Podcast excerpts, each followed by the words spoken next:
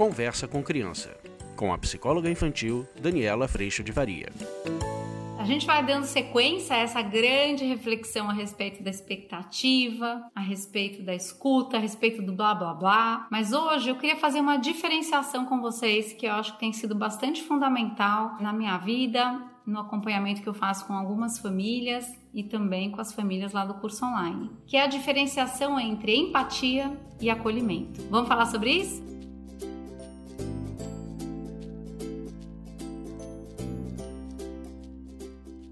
Hoje a gente vai falar sobre essa diferenciação entre empatia e acolhimento. Vocês sabem que para mim isso é muito recente, porque eu sempre entendi a empatia como um caminho de um encontro magnífico. Não duvido que seja, acho que a empatia, ela nos une, ela traz realmente um espaço de escuta muito diferenciado para todos nós. Mas eu acho que talvez ultimamente essa palavra ela esteja tão em alta, né? É tão frequente a gente ouvir que às vezes, se a gente para para pensar um pouquinho no funcionamento dela dentro de nós, a gente começa a notar talvez alguns pontos que valham a pena serem levantados aqui. A empatia me vem muito essa sensação e eu escuto bastante essa expressão, né, do eu preciso me colocar no lugar do meu filho, eu preciso me colocar no lugar do outro, é quando eu consigo me colocar no lugar do outro. Eu venho refletindo de algum tempo para cá do quanto eu me colocar no lugar do outro é quase uma missão impossível, é quase difícil de fazer.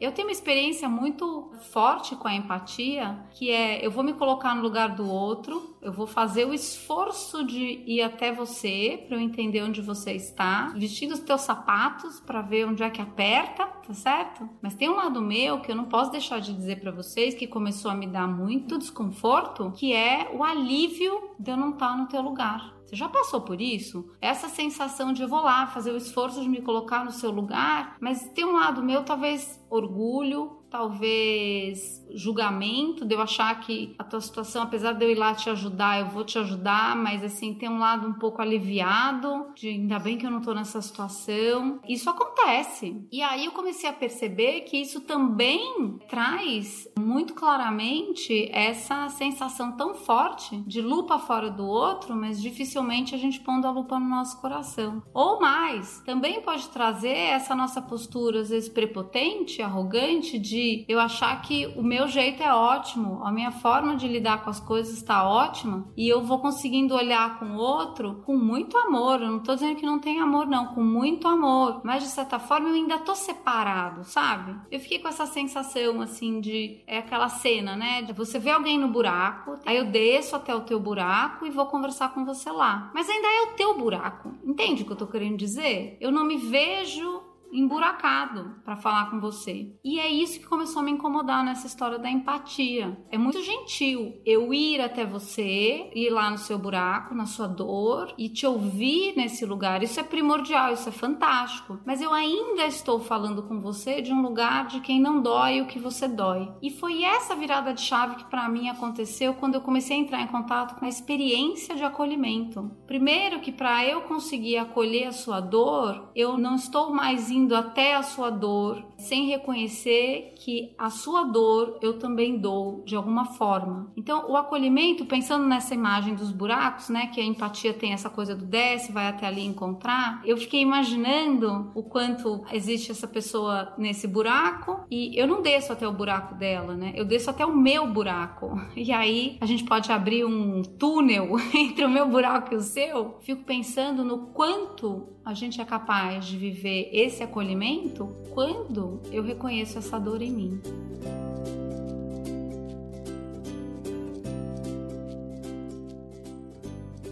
Lá no curso online, uma das coisas que mais me surpreende todos os dias, e acho que surpreende a todas as famílias que estão lá, são muitas, e é uma alegria imensa compartilhar a vida com vocês, é que uma das posturas ou das falas que mais aparecem, aqui também no YouTube, nos comentários, é: Eu também vivo isso, eu também me sinto assim. E nesse eu também, que a Brené Brown, no livro é, A Coragem de Ser Imperfeito, que eu super recomendo a leitura, a Brené Brown coloca que é esse lugar do eu também, ele é um lugar que proporciona um encontro que às vezes eu ir lá te ouvir sem esse eu também não vai proporcionar. É para te convidar não somente ou a aprofundar essa experiência, principalmente quando a gente vê alguém que a gente ama, nossos filhos, nossos maridos, esposas, em dor. A nossa tendência são duas, né? O automático da expectativa e exigência,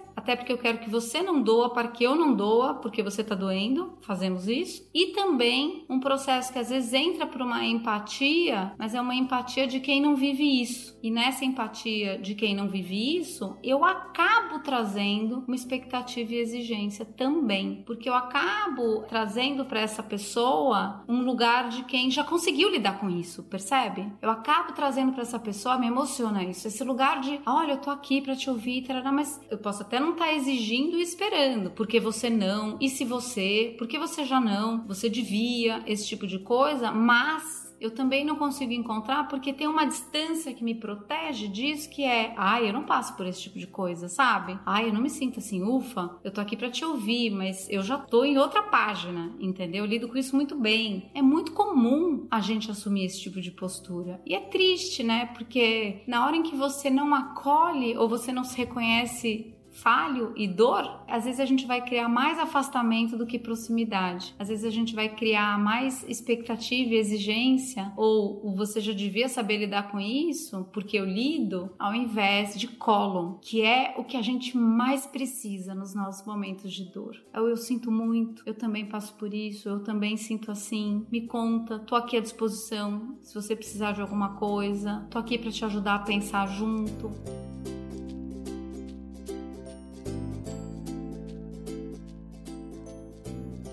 Esse é um espaço que, assim, frutifica porque é amor, porque é colo. E a hora que a gente começa a lidar com essa qualidade de escuta, mas que não larga essa lupa em mim, né? Eu não solto dessa experiência de dor que eu também vivo, eu começo a ter uma capacidade de acolher, de convidar reflexão, de convidar responsabilidade, de convidar autonomia, de convidar a consideração, às vezes, de si mesmo ou do outro, com muito mais amorosidade. É um caminho assim de cuidado diário porque o nosso automático, né, gente? Eu já falei para vocês qual é, mas é um caminho de amor e de uma experiência de amor que é incrível, é inacreditável. É aquela hora, né, que você falha, erra, você já tá vivendo a consequência, você já tá chateado, já tá às vezes envergonhado, e aí o outro chega e fala: "Eu também, eu também erro assim, ou eu também me sinto assim". E aí você não tá mais só nessa experiência.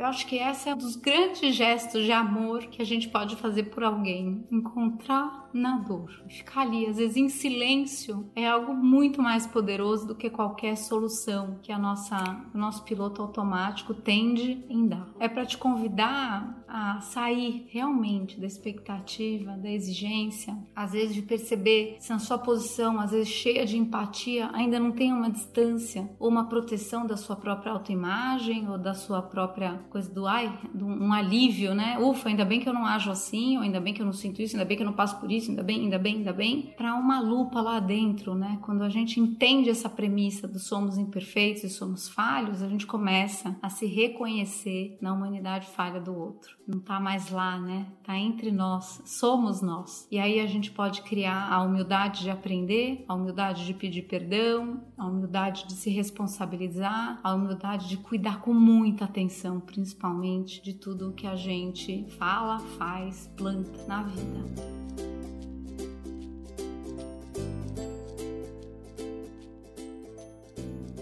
Eu espero que tenha tocado seu coração. Eu mais uma vez te oferto esse espaço de acolhimento que é o curso online, que eu jamais poderia imaginar que eu fosse viver algo tão especial e por isso eu agradeço muito a Deus por toda a sustentação para a gente aprender de um espaço de dor originalmente, mas de um espaço de tanto colo. Eu agradeço a Deus por todo o colo que Ele me dá, porque sem esse colo nada se sustentaria e eu agradeço muito a tua presença aqui.